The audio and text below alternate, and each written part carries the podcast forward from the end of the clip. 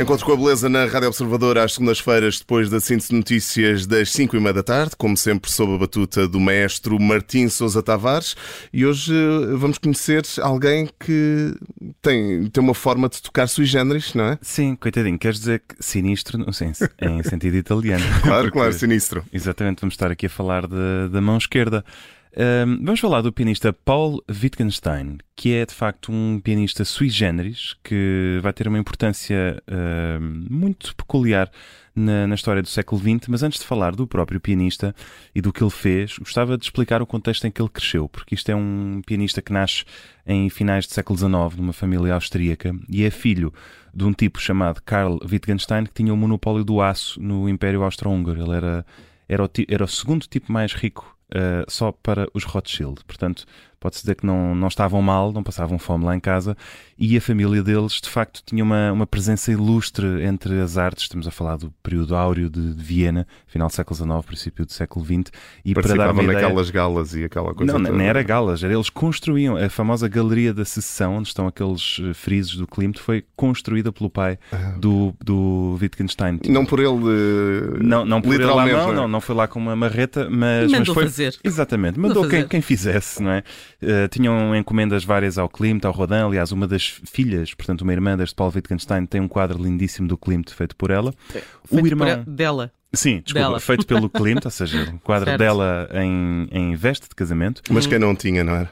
Quem nunca, não é? Mas que era ruiva gente- também ou não? Qualquer uma? Não, por acaso não, era, aí era, é- era morena. é era morena. sendo Mas como, pago, como o pai pagou, exatamente, o Klimt aceitou.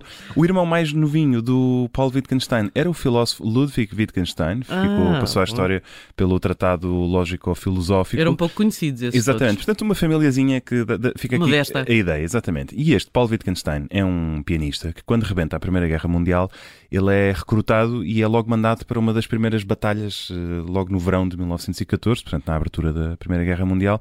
E na Batalha de Lemberg, que é hoje Ucrânia, ele participa numa uma derrota eh, estrondosa de- dos austríacos frente aos russos e é alvejado no, no cotovelo e é levado para um, para um campo de prisioneiros na Sibéria e lá amputam-lhe o braço direito e ele acaba por fazer ali a recuperação. E é quando ele está neste, neste período de enorme introspeção, podemos imaginar, não é? Pianista de repente ficou sem a mão direita, que ele decide que a sua vida não ia ficar ali. Porque ele podia ter muito ou pouco talento, eh, pouco interessa, não, não- nunca ninguém o ouviu, eh, não há gravações dele a tocar com as duas mãos.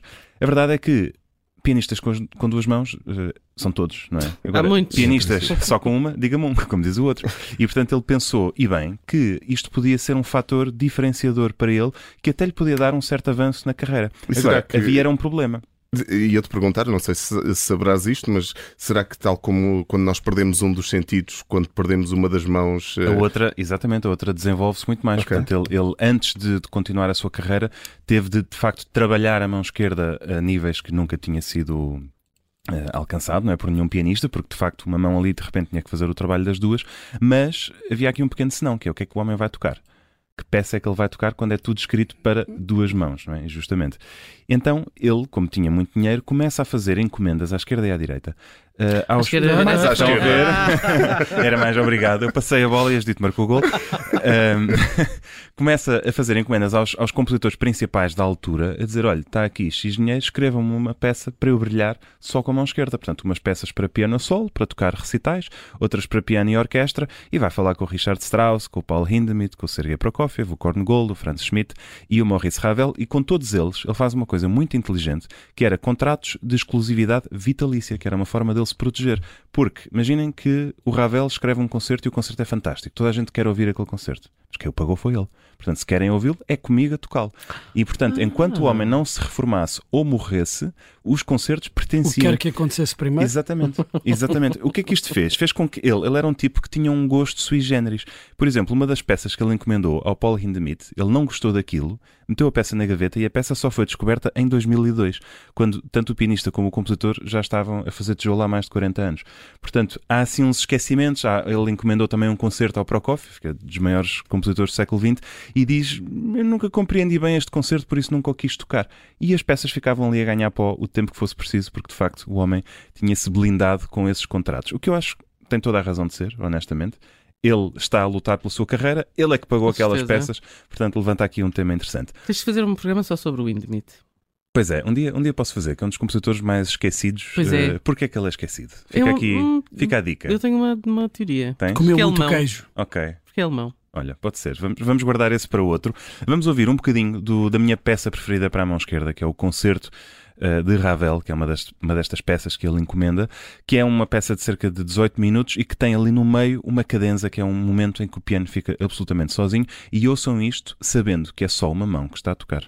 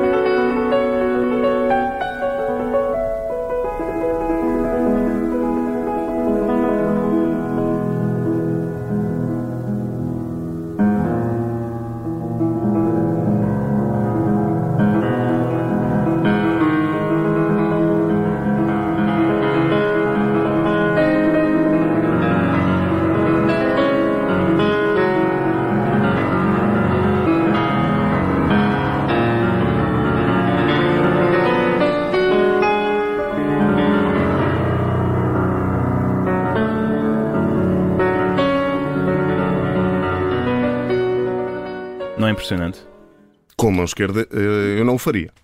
Nem com a direita. Nem com as duas, se calhar. Há, há versões eh, deste Nem com as concerto duas, para as duas mãos. Eh, aliás, ainda o concerto não tinha sido estreado e já um pianista tinha visto a partitura e disse logo: pá, mas eu vou fazer aqui um arranjo para as duas mãos. E o Ravel, está quieto. Bact, não podes? Está quieto, já não podes, que isto, isto Está pertence comprado. ao outro, está Ah. comprado. E depois isto tem que ser tocado só pela mão esquerda, de facto, senão perde a piada toda. Mas o Wittgenstein, eh, disseste que ele falou com esta malta toda, não é? Eh, Como é que eles se comunicavam na altura? Era por carta? Que aquilo depois ainda demorava imenso tempo, não é? Estás a sugerir que ele teve que aprender a escrever também com a mão esquerda? Pois é isso. Sim, ele sim, ele podia levantar o telefone com a mão esquerda. Isto passa-se já. eh, Ele, ele vive até. Não até havia Facebook na altura ainda, não é? 60. Não, mas enfim, ele era uma pessoa que tinha os meios à sua disposição, portanto, felizmente. Pôde... A vida dele depois acabou por não ser fácil porque vem a Segunda Guerra. Mundial. A malta safava, até A malta safava-se, havia sim. gramas e não sei o quê. Era- Exatamente. É mais rápido que a Exato, gente imagina. exato. O eu pior- fiquei a conhecer esta história do, do Paul Wittgenstein há uns meses, eh, porque fui jurado do Prémio Saramago e o, pré- o livro que ganhou o prémio eh, chama-se Dor Fantasma. É verdade, é verdade. E é sobre um pianista e professor de música que perde a mão direita A sério? Exatamente. E a dada altura é, eh, ele fala do exemplo de Paul Wittgenstein e- Uhum. e, e o que é que ele teve de fazer, eh, contar estas, esta história também das encomendas eh, de peças musicais só para, Exatamente. para a mão esquerda. E é um livro muito, muito interessante que tu, eh, enquanto músico, Sim, certamente gostarás porque claro. porque eh, deve estar eh, a ser publicado brevemente, quer em Portugal, quer no Brasil. O autor Uhum. é o Rafael Galo, que é músico também. E, e isso nota-se quando se, lê- quando se um lê o livro, mas é essa, essa curiosidade de eh, o protagonista do livro, eh, Dor Fantasma, perder a mão direita e depois ficar limitado a tocar com. Mas com hoje em dia tem mais sorte, porque já, já houve estes pianistas que criaram um bocadinho de repertório. Mas o, dra- Ah, o drama de todo o livro é, é precisamente saber como é que ele lida eh, com essa eh, hum, situação, porque ele tem o objetivo eh, de tocar, de conseguir tocar o Rondo Fantastique do Liszt. Uhum. E a partir do momento em que fica sem a mão, Fica difícil. é mais Aquele difícil. fica difícil. Sim, não é? difícil, mas, mas não impossível. Acho que aqui um dos casos engraçados deste tipo de triunfo também é por ser a mão esquerda, não é? Que no mundo de. Uhum. E aqui o grande props à, à nossa Judith, que é canhota. Ahm, mas a mão esquerda. À partida é aquela mão que menos interessa, não é? Portanto, se os pianistas pudessem escolher qual perder, se calhar preferiam perder a esquerda e não a direita. Portanto, acaba por ser aqui este triunfo da perseverança e da, da capacidade de ultrapassar estes, estes obstáculos e, como se diz, transformar os obstáculos em grandes oportunidades. Porque se não fosse isto, se calhar o Paul Wittgenstein não tinha passado à história. Sendo que a esquerda no piano é parelha com a direita em termos de. Pode-se dizer que é a direita que traz a melodia e a esquerda faz o acompanhamento. É, pronto, é o Exatamente. clássico, não é?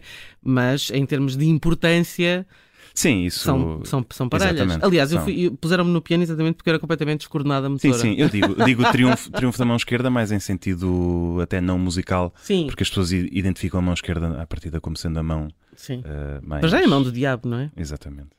A história inspiradora de Paul Wittgenstein e o triunfo da mão esquerda hoje no Encontro com a Beleza, como sempre com o maestro Martim Sousa Tavares. Esta e todas as outras edições estão disponíveis em podcast e às segundas-feiras, depois das 5 e meia, Cá estamos. fica encontro marcado para a próxima semana, Martim. Cá estaremos, até para a semana.